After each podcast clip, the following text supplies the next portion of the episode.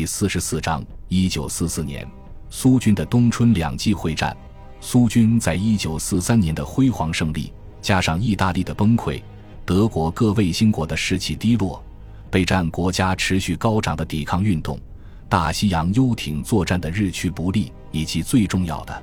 同盟国在西欧登陆的威胁不断加大，共同表明战争在西方战场已经进入最后阶段。因此。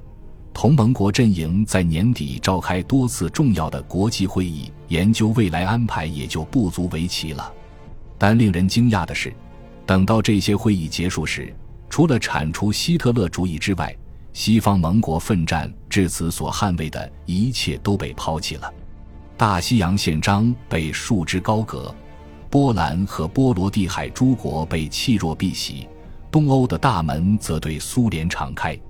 作为最后一项让步的象征，十一月二十九日，在德黑兰，丘吉尔伴着国际歌的曲调，恰如其分地向斯大林大献上了一柄十字军宝剑。从此以后，苏联的战争目标就从击败德国迅速扩大为征服东欧，而这一地区的战略所跃是维也纳，不是柏林。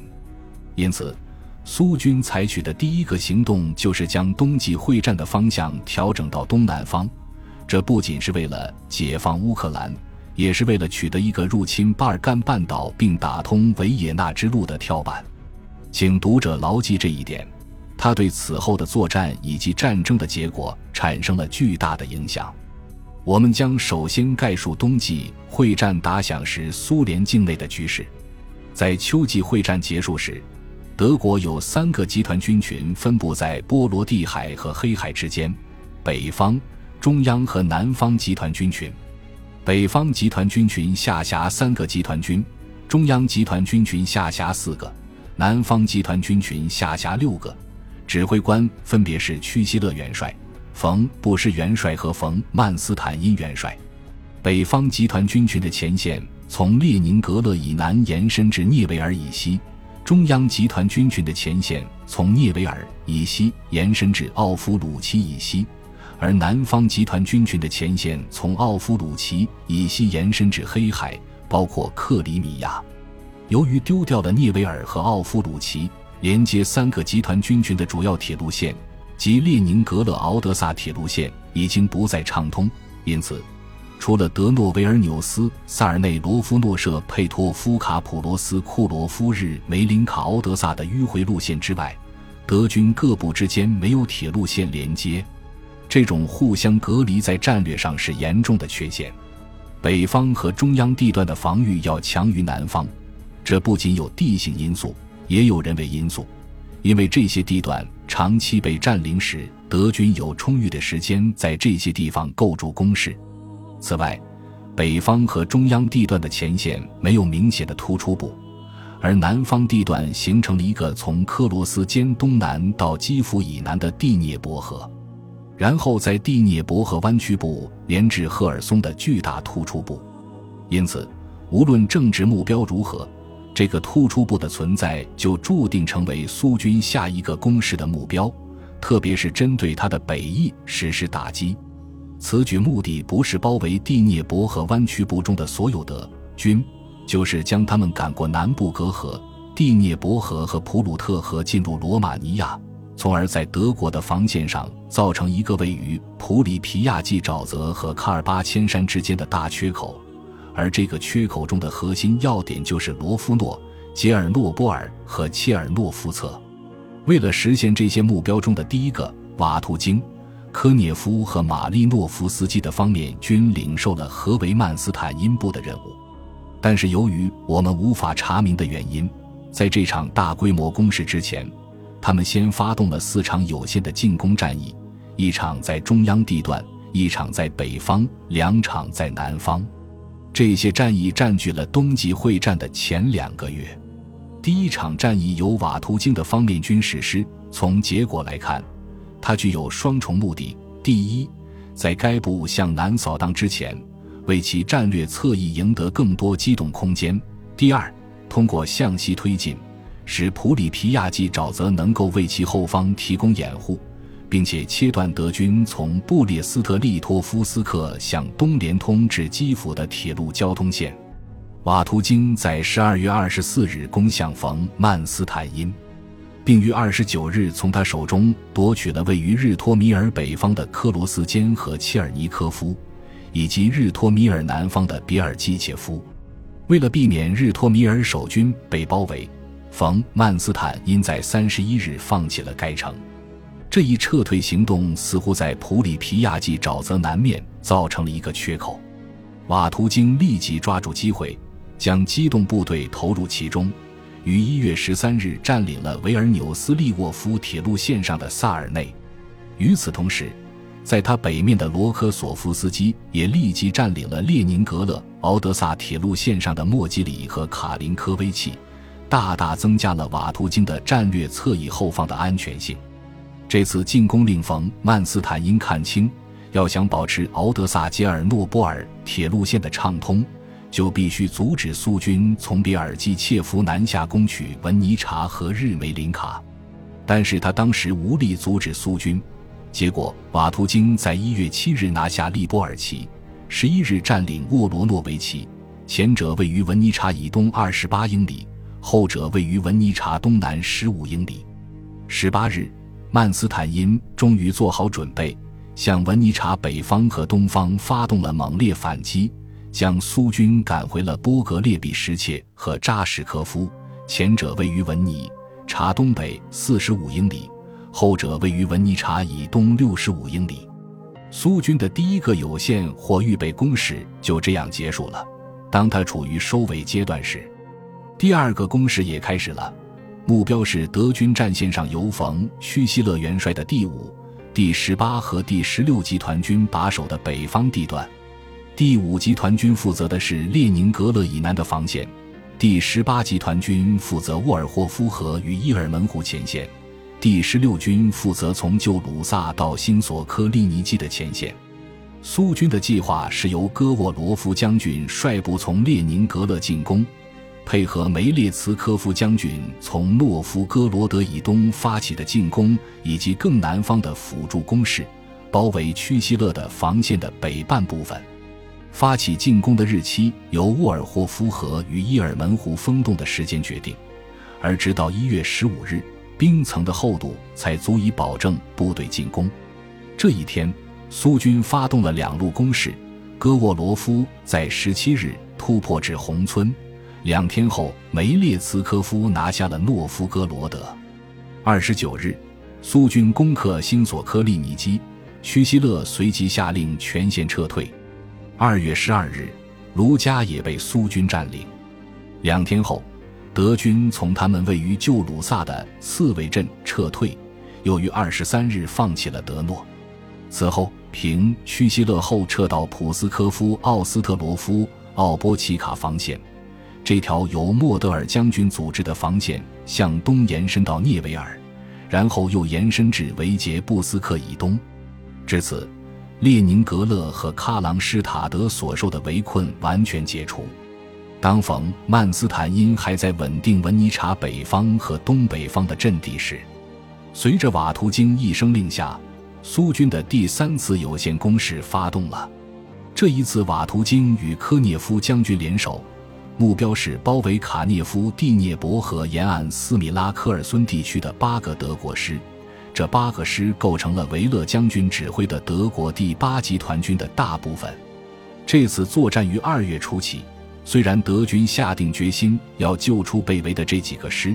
并且通过空运疏散了相当数量的军官，但残部还是在十七日投降了。在这次主要由科涅夫实施的作战过程中。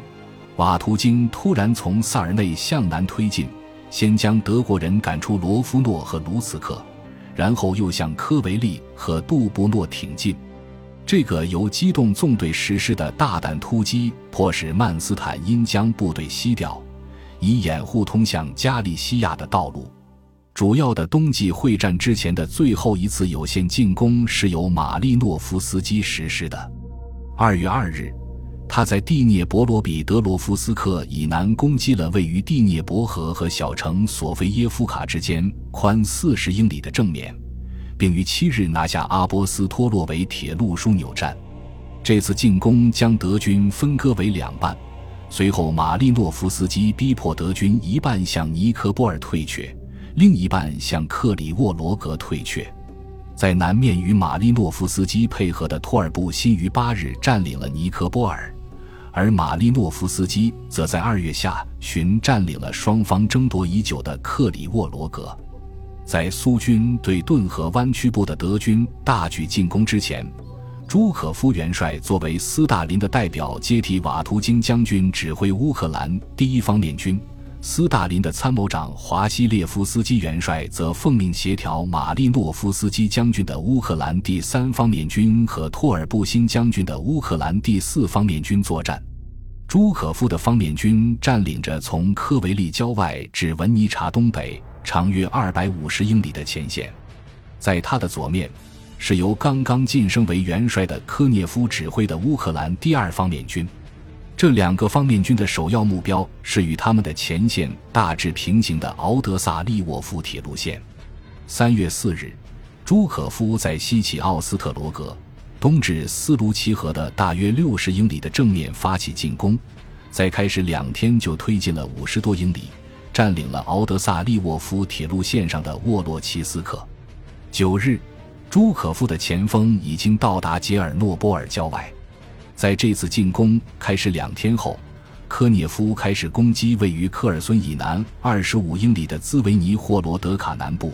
他的部队快速西进，于十日突袭并占领了德军设在乌曼的大型基地，缴获了五百辆坦克和一万两千辆卡车。这次突如其来的快速打击让不知所措的德军在恐慌中阵脚大乱。也使整个南部战线的局势发生巨变。由于此战是紧随着科尔孙守军的投降而发生的，德军根本没有足够的兵力武器来阻止科涅夫的前进。十二日，科涅夫拿下了盖沃隆；十五日，他的坦克部队又夺取了敖德萨利沃夫铁路线上的瓦普尼亚尔卡枢纽站，当地距离德涅斯特河和罗马尼亚边境只有约三十英里。继这一胜利之后，朱可夫挥师南下，攻向切尔诺夫策。这是连接波兰境内德军和苏联南部德军的最后一个铁路枢纽。他在兹布鲁奇河（一九三九年苏波边境南段界河）以西一路推进，在三月二十一日至二十四日粉碎当地德军抵抗，推进到了德涅斯特河，并在科洛梅亚以北的扎利西基渡河成功。到了二十五日，朱可夫的部队已经在五十英里的正面渡过德涅斯特河，并在二十七日包围切尔诺夫策，三天后占领该城。与此同时，科涅夫的右翼在布拉茨拉夫附近渡过南部隔河，几乎溃不成军的德军在十八日放弃了日梅林卡，二十二日放弃文尼察，二十五日放弃普罗斯库罗夫。二十六日放弃卡缅涅茨波多利斯基，一路向南撤退。二十七日，科涅夫在位于雅西以北十五英里的斯库连尼和切尔诺夫策以东三十五英里的利普卡尼之间七十五英里的正面上到达了普鲁特河边。因此，在三月底，朱可夫和科涅夫都已经站在普鲁特河边，而到了四月中旬。这两人的前线已经稳定在从科维利略偏东处至捷克斯洛伐克最东端，然后延伸到雅西和德涅斯特河畔的杜博萨里一线。当这些大战进行时，马利诺夫斯基也发动了进攻，在三月十三日攻占赫尔松，然后经过激战，在二十八日占领尼古拉耶夫。由于敖德萨无人防守。苏军在四月十日兵不血刃地占领该城。几天后，马利诺夫斯基到达德涅斯特河边，在杜博萨里与科涅夫的左翼连成一片。还有一场战役也值得一提，那就是收复克里米亚之战。占据这个半岛的是耶内克将军指挥的德国第十七集团军，下辖五个德国步兵师和七个战斗力很弱的罗马尼亚师。为了守住克里米亚，德军大力加强了比列科普地峡的防御工事和苏军1942年修建的横贯克赤半岛最狭窄部分的阿克马纳尔防线。他们还在克赤城构筑了坚固的工事，并部分修复了塞瓦斯托波尔的防御设施。但他们没有对西瓦什这个浅水西湖多加关注。这个西湖位于比列科普地峡东面，在严寒的冬季会封冻，此时军队就可以徒步穿越。攻占克里米亚是托尔布辛将军指挥的乌克兰第四方面军的首要任务。他意识到德军防御的弱点就是西瓦什湖，便计划在该湖封冻时直接穿越，同时突击比列科普防线。并加强他已经在克赤北面和东面的陆地上建立的两个小桥头堡，他将从这两个桥头堡夹击克赤，然后向阿克马纳尔防线进攻。但是托尔布辛运气不佳，当年冬季特别温和，到了三月，西瓦什湖明显已经不会封冻。但他没有被这个情况吓倒，而是决定在湖水最浅的时候涉水通过，利用驳船。福州和皮筏将大部分部队和重装备运过该湖。四月八日早晨，他开始集中炮火轰击比列科普的防御工事，主要目的是吸引德军的注意力。九日，在进攻克制的同时，他突破了第一道比列科普防线，但是在伊雄受阻。另一方面，穿越西瓦什湖的行动却完成的出人意料的轻松，这是因为他没有风洞。所以，负责防守其南岸以及阿拉巴特沙嘴的四个罗马尼亚师只派兵驻守在少数据点，主力都在内陆方向二十英里外的战科伊休息。这次出其不意的进攻严重威胁了伊雄和克赤德军的后勤补给与撤退路线。耶内克将军因此彻底慌了神，他没有命令战科伊的罗马尼亚师大胆反击，反而指示他们就地坚守。同时命令克赤守军向阿克马纳尔防线撤退，结果在十一日，已经将相当数量的部队运过西瓦什湖的托尔布辛向战科伊发起进攻，击溃了罗马尼亚军队并占领该城。耶内克随即命令位于克里米亚北部和东部的所有部队全面撤向新菲罗波尔。他这么做的原因，我们很难猜想，因为这一。后撤行动意味着放弃伊雄和阿克马纳尔防线，把克里米亚的正门和后门都向敌人敞开。不过，还没等德军集中到新菲罗波尔，该城就落到了苏军手里。随后，德军在一片混乱中向塞瓦斯托波尔败退，因为托尔布辛要把他的攻坚重炮调到前线，才能攻打塞瓦斯托波尔。所以，苏军直到五月六日才开始炮击这座要塞。在此期间，耶内克手下三个罗马尼亚师以及另一些部队乘船转移到罗马尼亚。托尔布辛从北面和东面向美钦吉耶维山和萨普恩高地发起攻击，迅速将德国第十七集团军的残部赶进瑟瓦斯托波尔城内。最后。接替耶内克的阿尔门丁根将军，按照希特勒的指令，放弃了这个要塞，将自己的部队集中在赫尔松涅斯角。五月十二日，他在该地投降。就这样，苏军一九四四年的冬季攻势，已在这个战绩辉煌的一年中策划和实施的最出色的战役之一的结束而圆满完结。感谢您的收听，本集已经播讲完毕。喜欢请订阅专辑，关注主播主页，更多精彩内容等着你。